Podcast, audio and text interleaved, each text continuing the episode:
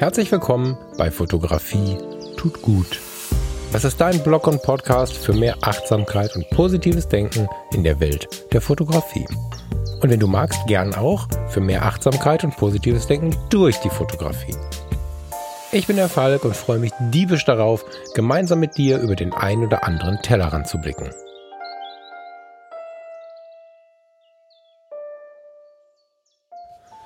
Es ist dann irgendwie doch immer wieder ein ganz besonderer Moment, so eine Episode zu beginnen.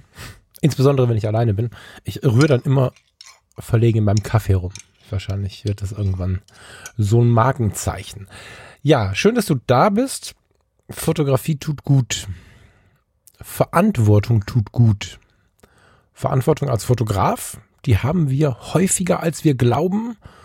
Und ganz nebenbei coachen wir uns selbst, wenn wir diese übernehmen, für Verantwortung als Mensch oder wir coachen uns dazu, mehr Verantwortung als Mensch zu übernehmen.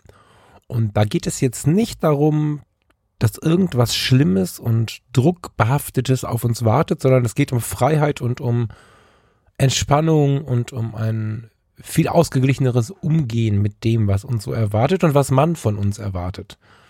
Aber bevor ich da reingehe, das ist das Thema für heute, bevor ich da reingehe, möchte ich noch Werbung für den Heiligen Abend machen. Ich habe es in der letzten Episode angedeutet, naja, ich habe es schon erzählt.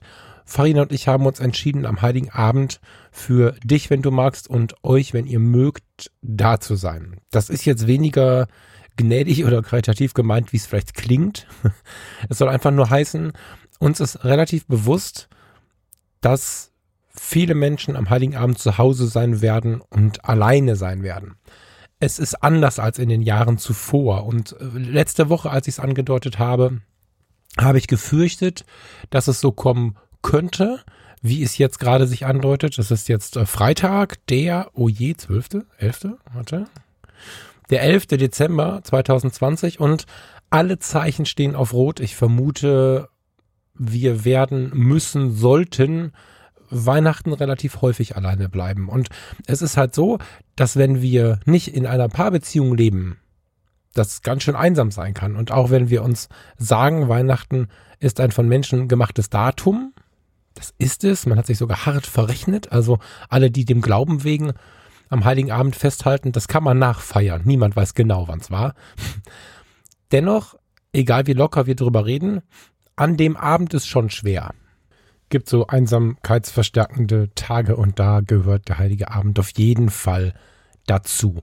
Farina und ich haben uns und Farina und ich haben ein tolles Umfeld, dadurch eine ganz gute Stabilität und ja, uns ist ganz, ganz wichtig, dass wir davon was abgeben. Uns ist ganz, ganz wichtig, dass wir dankbar dafür sind, einfach auch um glücklich zu sein und deswegen wollen wir diesen Abend mit dir oder euch verbringen, unabhängig davon, ob da jetzt einer kommt, eine kommt, fünf kommen, keine Ahnung, ich weiß es nicht. Machen wir dann äh, hier die Kiste an und äh, freuen uns auf Zeit mit euch. Äh, wir haben da jetzt auch nichts vorbereitet, ganz bewusst auch nicht. Vielleicht nehmen wir uns ein, ein Bier, ein Wein, ein Whisky, keine Ahnung und freuen uns einfach auf das, was da kommt und, und was, was ihr da mitbringt. Ob wir da ein bisschen über die Fotografie quatschen, über Technik oder doch eher über das Tut gut dahinter. Das ist dann dir und euch überlassen, um dabei zu sein. Ich mache nicht einfach einen Kanal auf, da kann dann jeder kommen. Das ist mir ein bisschen zu heikel. Es geht um Persönlichkeit äh, im Sinne von persönlich, also persönliche Ansprache.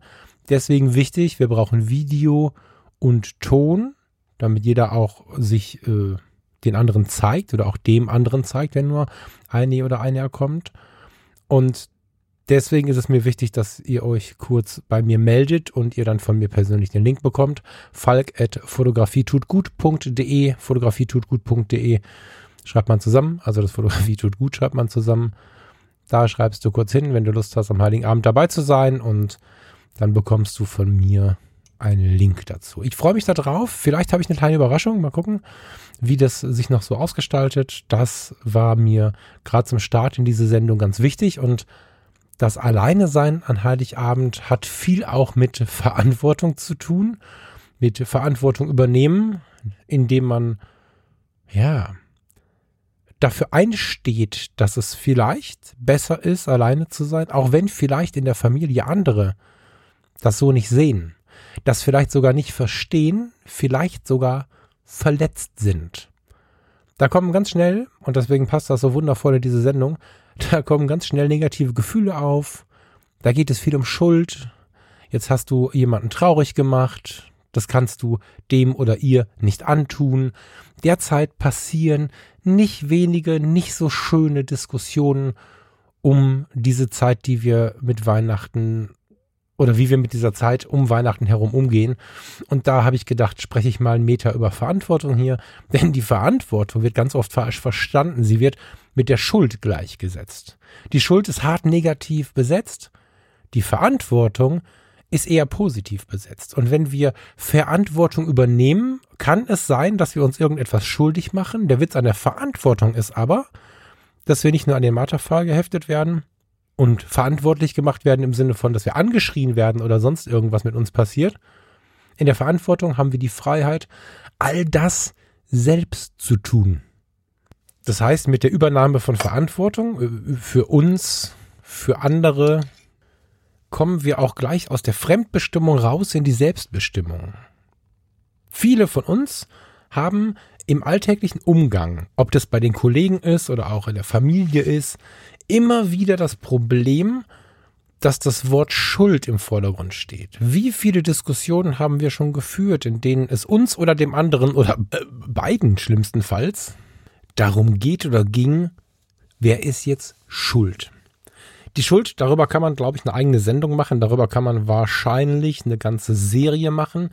Die hat aber eigentlich aufgrund ihrer starken Negativität eben das nicht verdient, wie ich finde. Die Schuld zerstört uns viele Diskussionen, viele Freundschaften, sogar Beziehungen. Besser gesagt die Frage um die Schuld. Es ist überhaupt nicht wichtig, in den meisten Fällen zumindest nicht, wer jetzt hier gerade schuld ist. Die Frage ist eigentlich viel mehr, wer hier die Verantwortung übernimmt. Und wenn sich ein Mensch damit beschäftigt, was es heißt, Verantwortung zu übernehmen, wird es viele dieser Streitigkeiten gar nicht geben. Verantwortung führt dazu, dass wir dieses Erwartungsding von außen, drohende Bestrafungen, das Schwert des Damokles, was äh, über uns schwingt, all das von uns weisen. Ganz, ganz entspannt und nicht egoistisch, sondern in einer ganz sauberen und reinen Form. Wenn wir nämlich Verantwortung übernehmen, dann werden wir auch für das eingestehen, was wir verursacht haben. Verantwortung ist, tja, ein Freifahrtsschein für innere Ruhe für ganz viele Menschen, weil viele Menschen finden die innere Ruhe nicht, weil sie Sorge haben, Dinge falsch zu machen und wenn sie ganz ehrlich zu sich sind, liegt darunter die Angst, schuld zu sein. Für was auch immer. Und wenn wir denn dann uns wirklich damit beschäftigen, was es heißt, Verantwortung zu übernehmen, dann wird's wirklich, wirklich spannend. Verantwortung übernehmen heißt ja einfach nur dafür einzustehen, was man verursacht hat, was man getan hat. Und die Entscheidungen, die wir treffen, ein weiteres Thema, was man schön breit ausbreiten könnte, die Entscheidung ist in der Regel nicht falsch, weil sie zu dem Zeitpunkt auf der Gewissens- und Wissenslage, die wir hatten, die richtige war. Im Nachhinein kann man bemerken, dass man jetzt eingreifen muss, weil sie dann vielleicht im Nachhinein betrachtet nicht so gut war. Zum Zeitpunkt der Entscheidung konnten wir das nicht wissen. Somit sind Entscheidungen eigentlich nie falsch, sondern einfach nur suboptimal für den Verlauf und da muss man schauen, wie man weitermacht. Aber wenn man denn dann eine Entscheidung getroffen hat, die zu etwas geführt hat, dann sollte man nicht davor weglaufen oder versuchen, die Schuld von sich zu weisen oder zumindest eine Mitschuld irgendwo zu finden, um den Schmerz zu dämpfen. Man sollte sich gerade in den Wind stellen. Das nimmt den Schmerz. Entschuldigung sagen ist viel geiler, als gar nichts falsch gemacht zu haben. Und habe ich tatsächlich irgendwann so festgestellt. Ja, es ist, es ist äh, so gut, sich entschuldigen zu können, zu lernen, sich zu entschuldigen. Es ist so gut, wenn ein Mensch sich bei mir entschuldigt. Das ist viel wertvoller, als wenn er gar nichts getan hätte. Und genauso ist es mit der Verantwortung. Verantwortung zu übernehmen. Wir handeln ja sowieso. Nur, dass wir vorher für uns uns mit der Verantwortung unseres Handelns beschäftigt haben. Verantwortung zu übernehmen, bevor die Dinge passieren, macht den Nachhall, nachdem etwas nicht so gut gelaufen ist, viel, viel angenehmer, weil ich sagen kann, okay, das ist jetzt echt nicht cool aber ich habe die Verantwortung dafür zu tragen. Du regst dich im Nachhinein auch nicht mehr auf. Du belügst dich nicht mehr selbst. Gestern kam hier, ich weiß nicht, wer es bei Instagram gesehen hat, ein Ticket. Bin ich mit Farinas Auto in der 30-Zone mit 47 geblitzt worden. Hm. Jetzt kann man an der Stelle rumdiskutieren, ob das so schlau ist, dass da 30 ist. Jetzt kann man über den äh, taktischen Standort dieses äh, Blitzwagens diskutieren und ob die Stadt sich daran bereichern könnte. Und man kann so viel darüber reden, ohne die Verantwortung zu übernehmen. Man kann aber auch einfach diesen Brief nehmen, sich darüber freuen, dass man wieder gnadenlos bescheuert aussieht auf diesem Foto und äh, ja, einen Witz darüber machen, dass man ein kostenloses Schwarz-Weiß-Porträt, ach nee, kostet 25 Euro, bekommen hat. Und dann bezahlt man das. Und dann ist es gut. Ich habe, obwohl ich im Rettungsdienst gearbeitet habe und die Polizei zum Kollegen hatte, relativ lange, wenn ich selbst mal angehalten worden bin von dann mir unbekannten Polizisten, rumdiskutiert, ähm, gemeckert, so. Und was hat es mich aufgeregt? Tage, teilweise wochenlang habe ich mich geärgert, wenn ich heute angehalten werde. Das ist jetzt schon ein bisschen her. Ich habe vor ein paar Monaten mal eine Abkürzung genommen, die ich nicht hätte nehmen dürfen. Und da stand da die Polizei. ja, was soll ich denn da sagen? Da fange ich doch nicht an zu erzählen, dass ich irgendwie im Notfall irgendwo hin muss und keine Ahnung. Dann sage ich, nee, ich äh, wollte hier die Abkürzung nehmen und habe gedacht, wird mal gehen. Das ähm, machen einen sehr guten Job. Dann grinse ich die an und sage, tut mir leid. Und dann frage ich sie, ob Bar oder Karte. Und dann, dann ist es halt äh, mein Problem. Und in dem Fall hat es sogar richtig wehgetan. Ich meine, wir sind im Corona-Lockdown. Ähm, ich hatte einfach nichts, ja. Das ist, äh, ich habe es dann vom Dispo bezahlt. Aber das habe ich ja für selber verursacht. Und der Unterschied zu früher ist riesig. Ja, der Unterschied zu der Zeit, in der ich Mitschuldige gesucht habe, in der ich versucht habe, Dinge abzudämpfen, in dem der Wind schuld war oder was auch immer, der ist so immens, es war so anstrengend, es war so schmerzhaft und, und diese ständige Flucht davor und heute muss ich mein Handeln verantworten und mir dann im Nachgang überlegen, wie ich das äh, entweder wieder reparieren kann, was da vielleicht äh, zerbrochen ist, als Metapher oder auch in Wahrheit. Ich habe es halt verursacht, Punkt. Und das, das ist cool. Das verursacht eine unfassbar schöne innere Ruhe. Und zwar nicht nur, wenn es passiert ist. Klar, es ist unangenehm. Ne? Es ist jetzt nicht so, dass es völlig egal ist. Ganz im Gegenteil. Aber dieses Mitgefühl, was man dann verspürt, ist nicht vergiftet von dem, ich bin nicht schuld. Ist nicht vergiftet von dem Versuch zu laufen, zu diskutieren, zu lügen, sondern es ist einfach nur beseelt von einem tut mir leid. Und das ist ehrlich. Weil dann kommt die Frage, was kann ich tun? Es tut mir leid, was kann ich tun? Wenn man jemanden mal angefahren hat, mir ist das zum Glück noch nicht passiert, aber es passiert relativ häufig, Ge geht man ins Krankenhaus und sagt, es tut mir leid. Das schaffen aber nur, ich glaube, zehn Prozent habe ich mal gelesen, von Unfallverursachern, den anderen im Krankenhaus zu besuchen. Klar kann das sein, dass der mich rausschmeißt. Der ist gerade überfahren worden von mir. Aber ich habe die Verantwortung zu tragen. Und 13 Minuten 22 Sekunden ist es Zeit für die, führe jetzt hier mal die Fotobimmel ein, die ich sonst bei den Fotologen am Start habe. Für die Fotografie ist es ganz genauso. Ich habe vor vielen Jahren einen Naturfoto-Workshop besucht und am späten Abend saßen wir im Nabu Gutsunda, vielleicht kennt das der eine oder andere von euch, an einem offenen Kamin und haben uns unterhalten über die Welt, das Leben, die Fotografie und plötzlich kamen wir auf das Thema Verantwortung. Ich erzähle dir gleich, wie das kam, aber das Zitat, was ich an diesem Abend gehört habe, das muss ich vorwegsetzen. Es ist von Ricarda Huch, 1947 schon gestorben, eine alte deutsche Philosophin. Du musst dir jetzt äh, Kaminknistern vorstellen. also tatsächlich, also ich erzähle die Situation gleich, aber jetzt äh, Contenance, das ist äh, ein so, so, so passendes Zitat für seine Handlungen sich allein verantwortlich fühlen und allein ihre Folgen, auch die schwersten tragen, das macht wahre Persönlichkeit aus.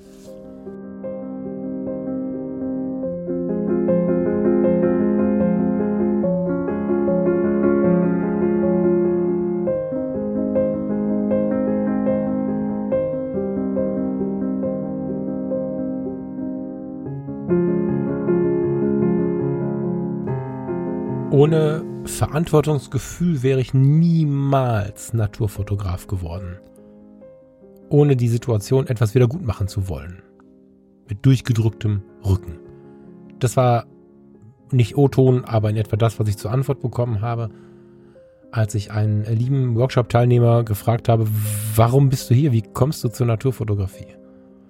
Du musst wissen, wenn du nicht im Thema bist, die Naturfotografen, es war so Thema Wildlife, Vögel, nicht jetzt irgendwie im Zoo, sondern das Nabugut Sunda ist ein großes, sehr naturnahes Gebiet, wo man sehr, sehr viele Vögel beobachten kann, sehr, sehr viele Tiere im Allgemeinen beobachten kann.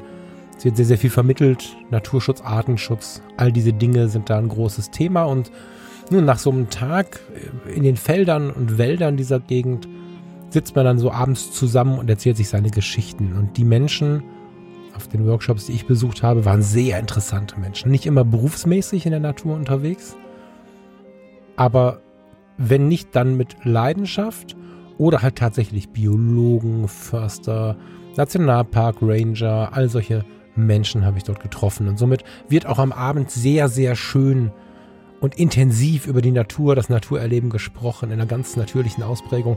Ist was ganz anderes und ich vermisse es tatsächlich sehr dieser Tage und ja, erinnere mich gerne zurück. Und das habe ich gemacht, als ich über Verantwortung nachgedacht habe, weil da hat mir ein lieber Workshop-Kollege eben dieses Zitat hingeschmissen und dann seine Geschichte erzählt. Seine Geschichte war die, dass er an einem, an einem Frühjahrstag hingegangen ist oder spazieren gegangen ist und an einen kleinen Weiher. War es im Frühjahr? Jetzt siehst du, da komme ich schon ins Straucheln. Naja, jedenfalls gab es Junge. Ja, da waren Blässhühner und die hatten ein kleines Nest und da saß ein Junge drin. Und er ist hingegangen und wollte für seine Familie ein Foto machen, weil er sich so gefreut hat, diese, diese Jungen zu sehen, diese Kinder zu sehen, diese Fütterungssituationen zu sehen. Und ist dann so ein, so ein Schritt in diesen, in diesen kleinen Weiher gestiegen, um ein Foto mit dem Smartphone zu machen. Und dann ist er abgerutscht an dem etwas matschigen Hang und ist auf dieses Nest gefallen. Das ähm, hat ihm in der Erzählung noch die Tränen in die Augen getrieben, weil, weil er im Reflex nicht anders reagieren konnte. Oder jedenfalls hat er mit seinem Arm aus Versehen im Versuch, seinen Sturz aufzufangen, dieses Nest zerschlagen und ja, was aus diesen Blesshühner Jungen geworden ist, weiß er nicht so genau, aber er fürchtet, dass sie das nicht überlebt haben. So. Und dieses Gefühl der, ich benutze das Wort jetzt Schuld, hat ihn so sehr gequält, dass er sich mit der Verantwortung beschäftigt hat. Und natürlich hätte es nicht weniger wehgetan, wenn er von vornherein mit dem tiefen Verantwortungsbewusstsein herangegangen wäre aber er hätte diesen Schritt wahrscheinlich nicht gemacht.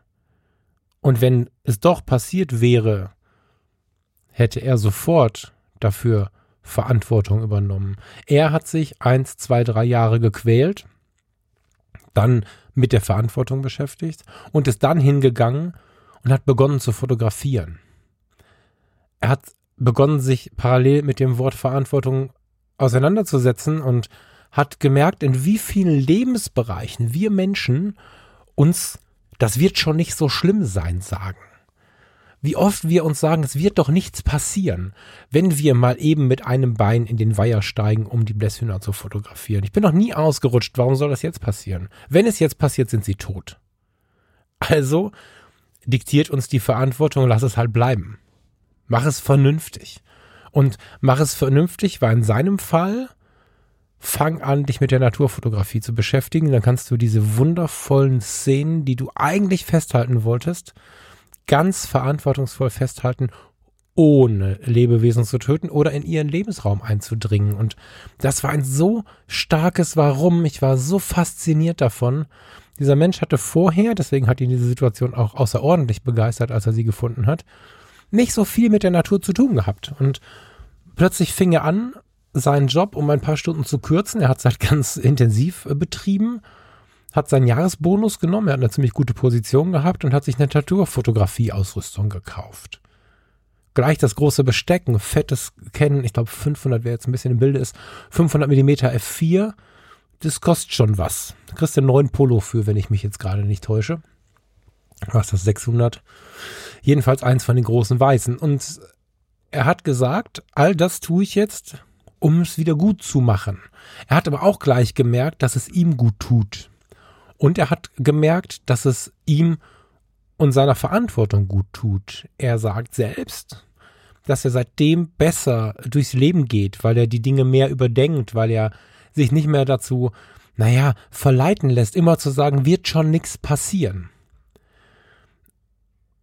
Das war mit das stärkste Warum, was ich für die Naturfotografie je gehört habe, zumal man ihm und seinen Augen sowohl an diesem Abend, aber auch in dem ganzen Zeitraum vorher schon angesehen hat, wie viel Leidenschaft er das macht. Das heißt, diese Verantwortung, dieser Wunsch, die Natur, die wundervolle Natur den Menschen zu zeigen, ohne dass sie in den Weiher steigen müssen, Bildbände zu erstellen, Videos äh, bei YouTube hochzuladen und so weiter und so fort, um zu zeigen, was er da, ja, auf Abstand sieht, bevor sie hingehen und es zerstören.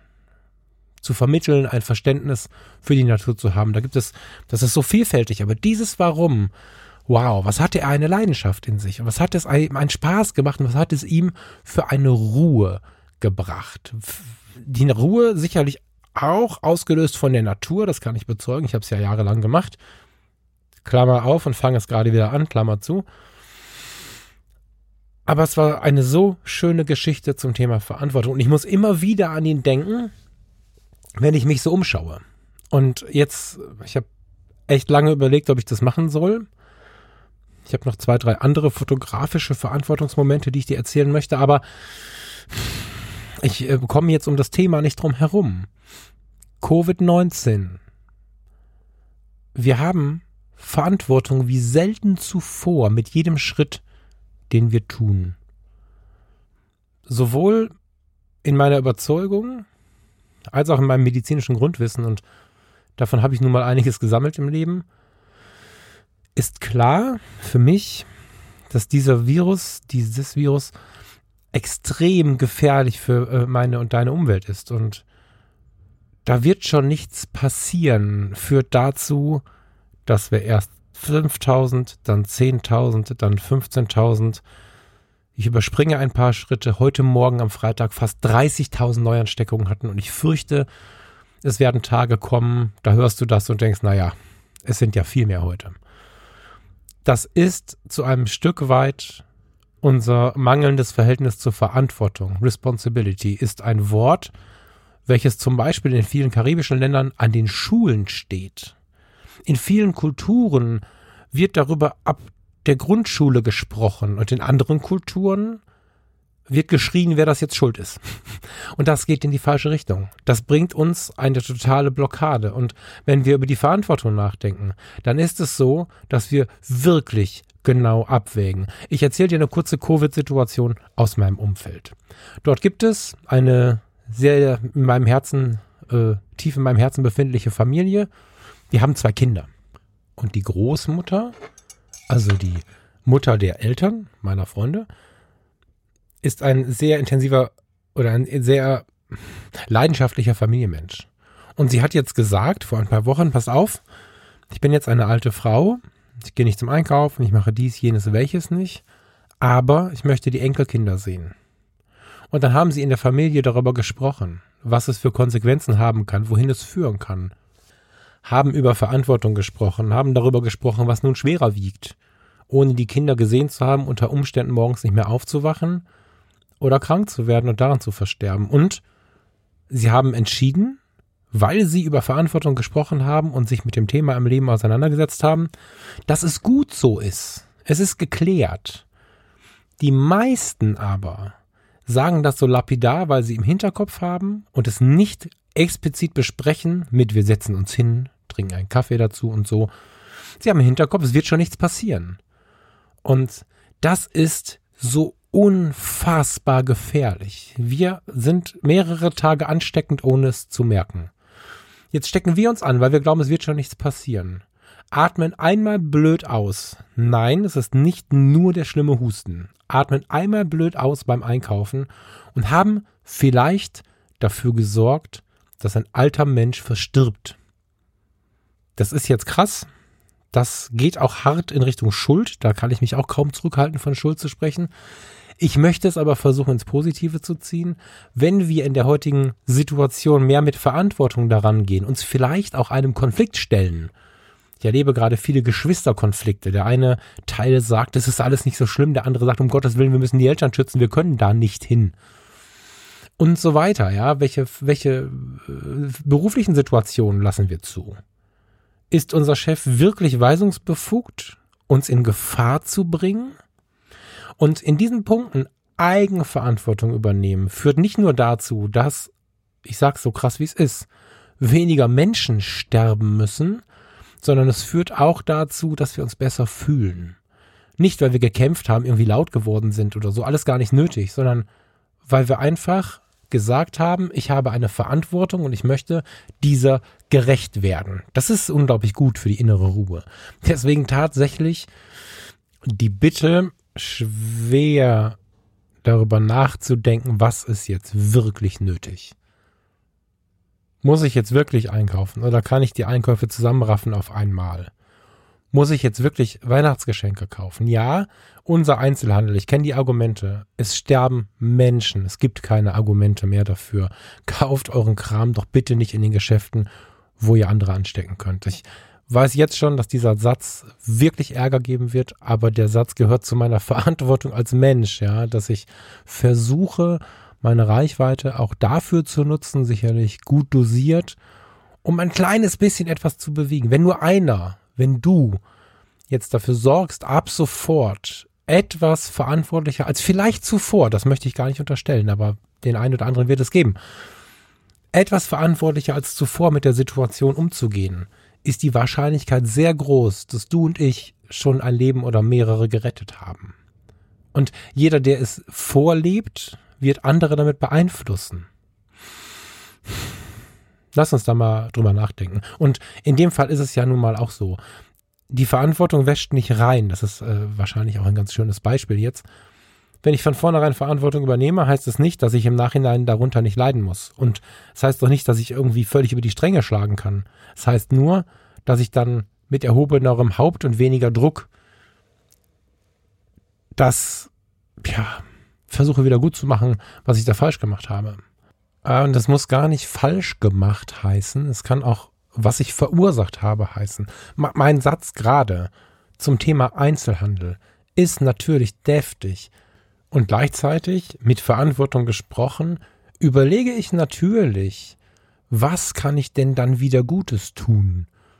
wenn wir es uns finanziell erlauben können, das ist leider nicht immer so dieser Tag, aber wenn wir denn dann mal gerade für den Moment klarkommen, dann holen wir unsere Sachen. In dem Einzelhandel hier in Ratingen gibt es ein tolles Barrikgeschäft zum Beispiel. Da gibt es Kofferraumeinkauf. Ja, rufst du an, sagst du, ich ähm, brauche dieses, jenes, welches, ähm, kannst du dir auch irgendwie aussuchen im Online-Shop und so weiter. Und dann packen sie dir ein Kistchen, dann fährst du vor die Tür, sie schmeißen es dir in den Kofferraum, bezahlt wird per PayPal. Perfekt, natürlich mache ich das. Oder unsere Restaurants hier in der Stadt, in Ratingen, alle, die aus Ratingen kommen. Und wahrscheinlich ist es in jeder Stadt, gerade so im Land, versuchen sich jetzt im Lieferdienst. Also dieser Tage haben wir, ähm, ich mache jetzt hier ein bisschen unbezahlte Werbung, im Prinzenbahnhof in Ratingen-Hösel bestellt. Das sind, ja, das ist das Team des kleinen Prinzen in Ratingen-Mitte, welcher inzwischen zu hat. Die sind jetzt im Prinzenbahnhof in Hösel. Es ist unfassbar, was da für ein Essen kommt. Die Bestellung macht schon Spaß. Dann ist es alles irgendwie ein bisschen teurer, aber das ist ja, wenn ich essen gehe, auch so. Und dann kommt da ein Essen von dem Kellner, der mich sonst am Tisch bedient, zu mir nach Hause von einer Qualität, wie ich es vom Lieferdienst selbstverständlich bislang nicht konnte, äh, kannte. Und natürlich ist sowohl dieser Kofferraumeinkauf wie auch das Bestellen im Restaurant deutlich kostspieliger, als wenn ich es mache wie bisher oder online bestelle oder zum Aldi gehe. Aber auch das ist eine Form von Verantwortung. Natürlich kann ich in diesem Fall mal wieder die Grausamkeit nicht ausschalten, dass ich unter Umständen mit meiner Vernunft im Sinne der Ansteckung ähm, dem einen was zu nehmen, dem Mitarbeiter bei Aldi oder wem auch immer, bei Edeka, indem ich nicht hingehe äh, und kann es oftmals nur bei einem anderen wieder gut machen. Das ist so ein Karma-Ding wieder, ne? Aber ich sehe gerade keine andere Möglichkeit und ich äh, empfehle einfach, wenn man etwas eingrenzt, einfach darüber nachzudenken, ob man es an anderer Stelle wieder gut tun kann, gut machen kann. Jetzt oder später. Aber was natürlich nicht geht, was natürlich nicht Verantwortung bedeutet, ist jetzt zu sagen, okay, dann denke ich jetzt über Verantwortung nach und mache jetzt dieses Weihnachtsfest mit zehn Leuten aus der Familie.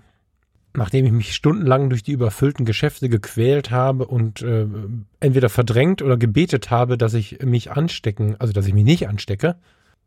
Und danach, wenn sie alle angesteckt sind, geht es mir ja besser, weil ich habe mich ja vorher mit Verantwortung auseinandergesetzt und ich weiß ja, was ich da angestellt habe. Das ist ja eine wissentliche Fehlentscheidung. Auch wenn wir uns vielleicht einbilden, dass wir das nicht wissen konnten oder wer rechnet denn damit oder so. Also in großer Liebe überlegt nochmal ganz genau, wie ihr Weihnachten feiern wollt. Wie gesagt, wir sind auch hier online. ist wahrscheinlich ein schwacher Trost, aber ja, das, es fällt mir jetzt wirklich schwer, so politisch zu werden, aber ich habe das Gefühl, dass es jetzt an dieser Stelle, heute Morgen, mit diesen Nachrichten, die ich gehört habe, meine Aufgabe war meine Aufgabe. Schöne Überleitung. Was ist unsere Aufgabe als Fotograf und welche Verantwortung warten da noch auf uns? Haben wir Verantwortung für das, was wir tun? Für das, was wir fotografieren? Übernehmen wir Verantwortung? Oder sagen wir einfach nur, naja, ist ja nur ein Foto? Schauen wir mal. Erstmal habe ich richtig Bock mit euch diese etwas äh, schwere Stimmung meines Appells äh, zu übermalen indem wir zusammen mal ein bisschen Radiohead hören. Radiohead hat mir schon äh, so einige Male durch die Tage geholfen und passend und dennoch irgendwie unpassend hören wir jetzt Karma Police von Radiohead.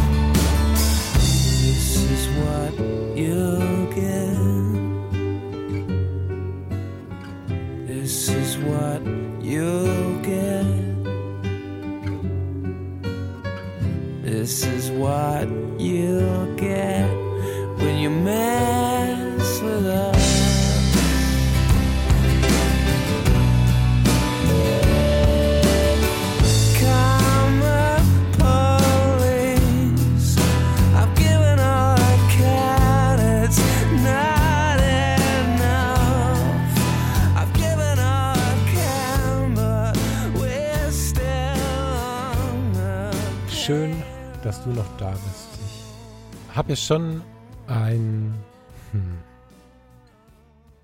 konsequentes Auftreten im Leben und ich glaube, wenn ich zur Tür reinkomme, merkt man halt auch schon, dass ich da bin.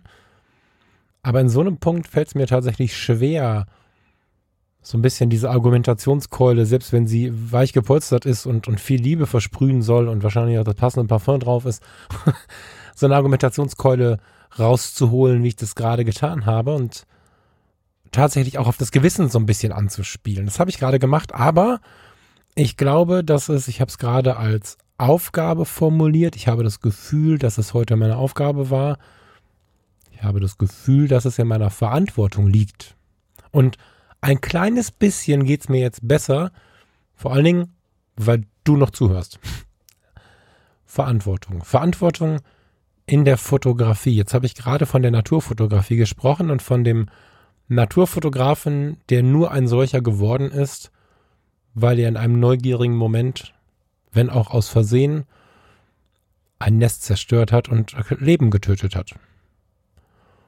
Und so eine Form der Verantwortung führt in eine tiefe Leidenschaft. Ähm, ich habe festgestellt, dass viele Naturfotografen ein ähnliches Warum haben. Oft ist es vor diesem Unglück gelagert. Also es ist nicht so, dass jeder irgendeinen Mist gemacht hat und dann Naturfotograf geworden ist. Ich stelle aber häufig fest, dass es vielen darum geht, Verantwortung zu übernehmen, zu vermitteln, Menschen zu zeigen, was sie so gar nicht wahrnehmen. Und so habe ich das damals in meinen ersten Tagen auch festgestellt. Ich habe ähm, festgestellt, äh, ich wollte den Autofokus meines neuen Objektivs testen. 2009 oder so und habe dann bei uns am Haus zum Haus, das ist so eine kleine Wasserburg, gesessen mit meinem Objektiv am Ufer und habe Stockenten fotografiert. Eigentlich habe ich mich da hingesetzt und wollte irgendwas, so war mein inneres Zitat, irgendwas fotografieren, um mit den Messmethoden, mit den Autofokusfeldern und mit dem Bildstabilisator meines neuen Objektivs vertraut zu werden. Für die Techniker unter uns, beim Bildstabilisator gibt es drei verschiedene Möglichkeiten. Ich mache ihn aus. Ich mache ihn an auf Stufe 1 oder auf Stufe 2 und es gibt einen Modus, der in mehrere Achsen stabilisiert, also nach oben, also Verwacklungen von oben nach unten und von rechts nach links.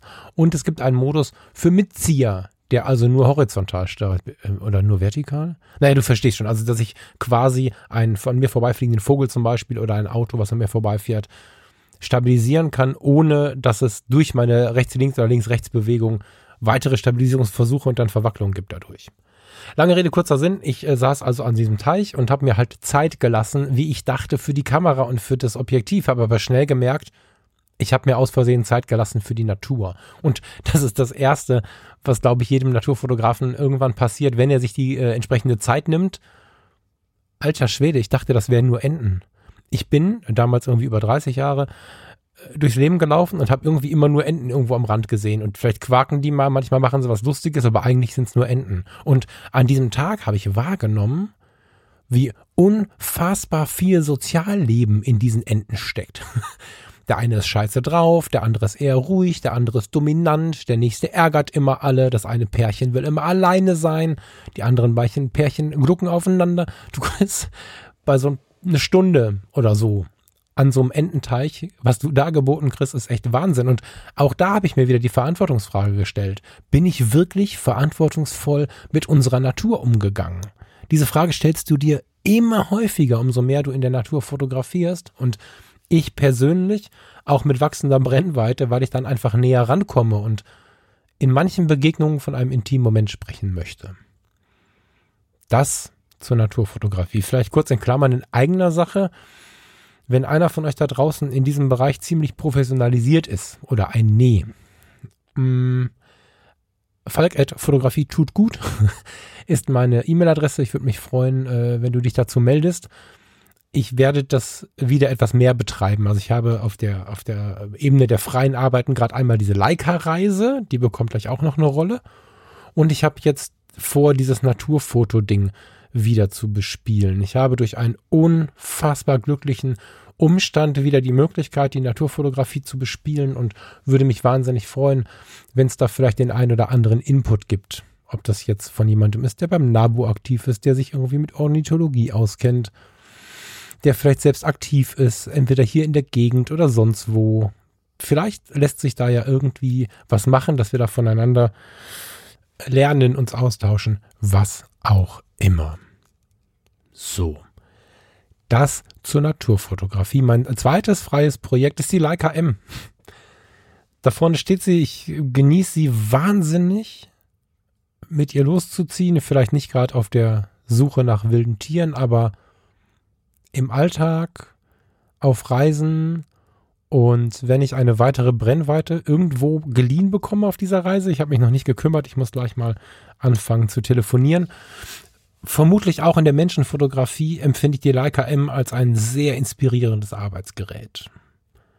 Die Leica M steht für viele Menschen für die Streetfotografie.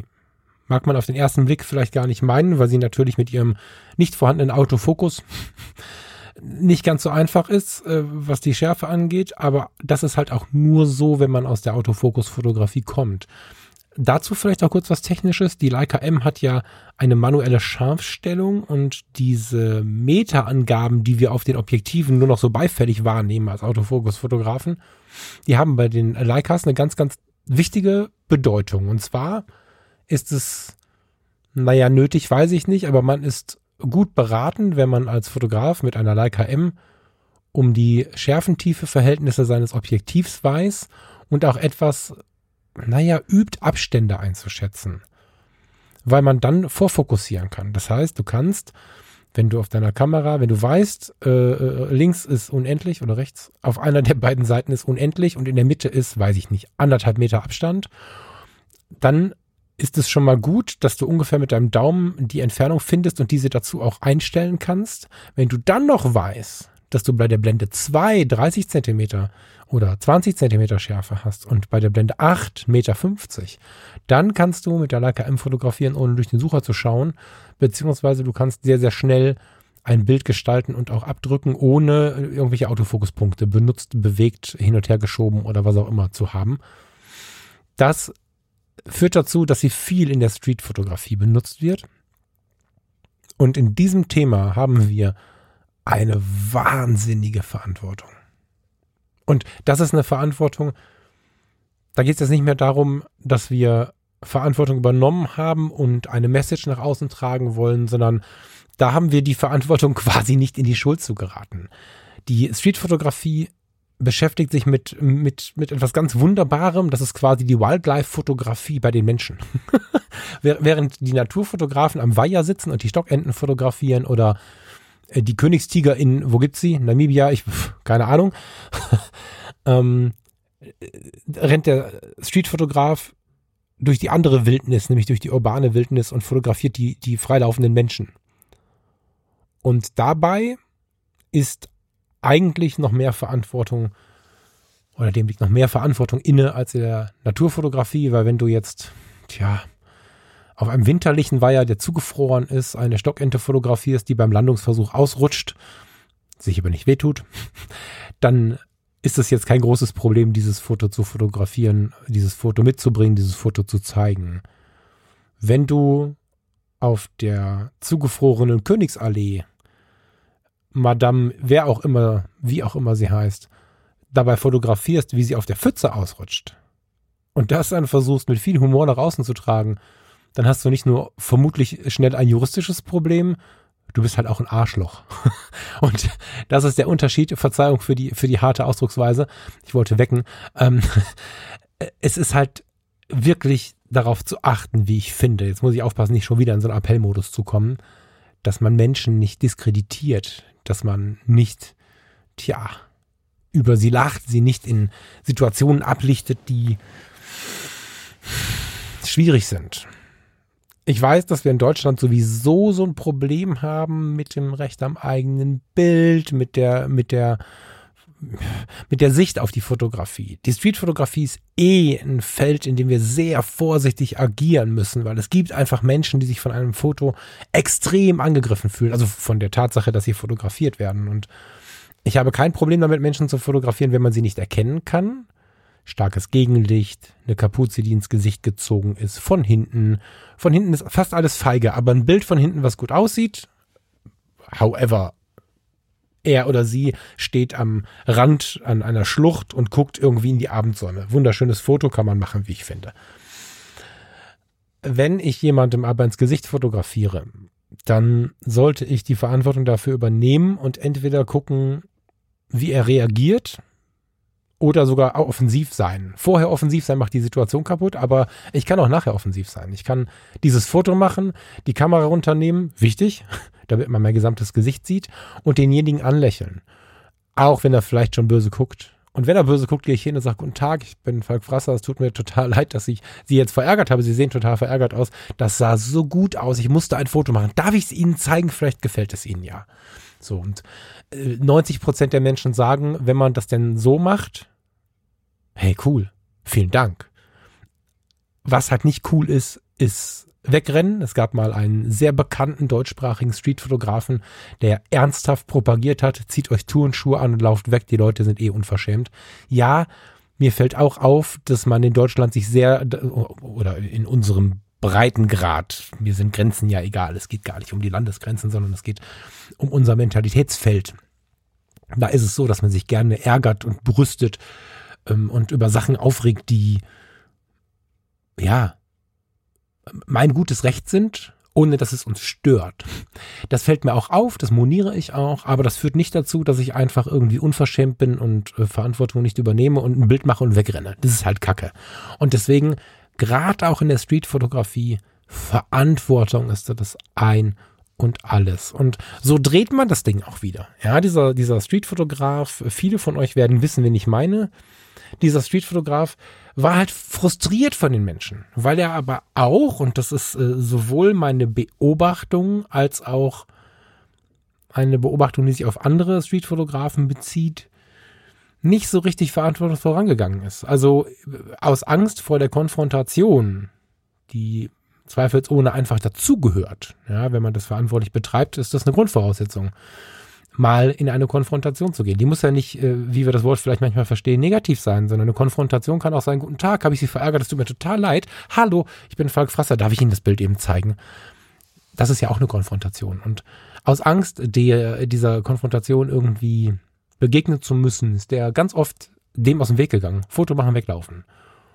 Und klar ist es so, dass uns jemand, wenn er sagt, nein, das möchte ich nicht, ein wundervolles Ding, was wir gerade gefangen haben, wieder wegnimmt.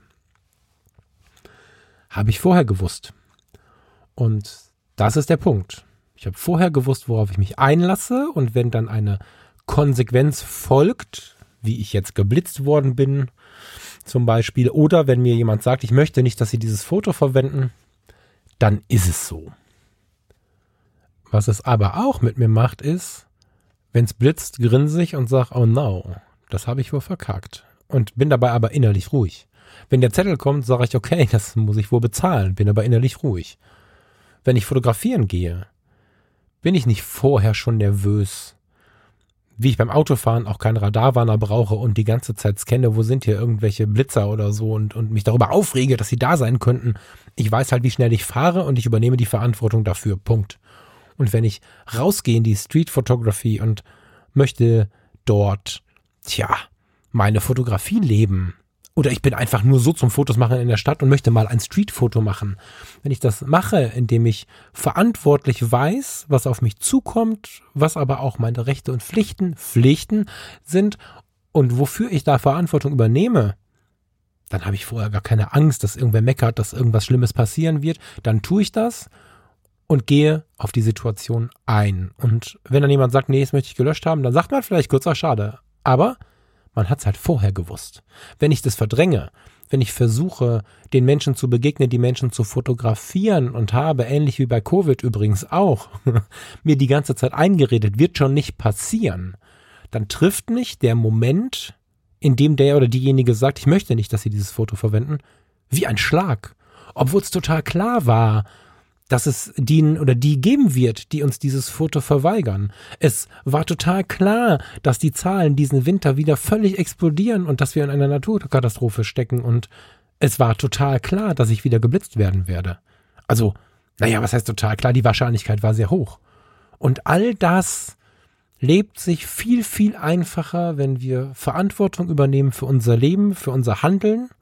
Viel, viel einfacher als wenn wir ständig verdrängen und so tun, als wenn das alles nicht passieren kann. Verantwortung macht frei und Verantwortung schenkt uns innere Ruhe. Und ich hoffe sehr, dass äh, ich jetzt dem einen oder der anderen von euch, dass ich dir damit ein bisschen mehr innere Ruhe schenken konnte. Mir hat das schon ganz oft den Tag, die Woche, manchmal sogar das Jahr gerettet. Ich wünsche dir eine schöne Woche. Ich wünsche dir eine schöne Vorweihnachtszeit. Lass uns bitte gut aufeinander aufpassen in diesen Zeiten. Ich freue mich über die ein oder andere Meldung zum Thema Naturfotografie.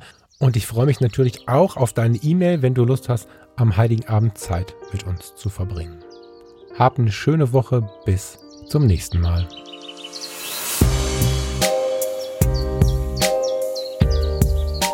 Und weil du jetzt noch da bist, nutze ich diese letzten Sekunden dieses Podcasts für Werbung in eigener Sache. Hast du schon ein Weihnachtsgeschenk für dich, für andere? Hast du schon einen schönen neuen Pullover oder eine schöne Tasse für deine nächste Fototour? Du merkst, ich muss selber lachen. Ich spiele an auf meinen neuen Merch Store. Nach langer, wehrhafter Zeit, guten Jahr, habe ich mich gewehrt. Habt äh, ihr mich, ich muss sagen ihr, weil ich äh, viele Mails bekommen habe, dazu überredet, möchte ich sagen, sagen wir motiviert, endlich diesen Merch Store zu eröffnen. Das heißt, unter fotografietutgut.de slash Freundeskreis findet sich der Link zu diesem Merch Store. Es gibt T-Shirts, es gibt Tops für die Damen, für die Herren, es gibt warme Pullover, es gibt Hoodies, es gibt verschiedene Tassen aus Emaille oder Keramik, es gibt Untersetzer, es gibt Mauspads mit dem Hinweis auf Fotografie tut gut und radikal friedlich. Ich freue mich mega, wenn du dich da mal umguckst. Vielen Dank für deine Unterstützung und viel Spaß mit diesen Produkten.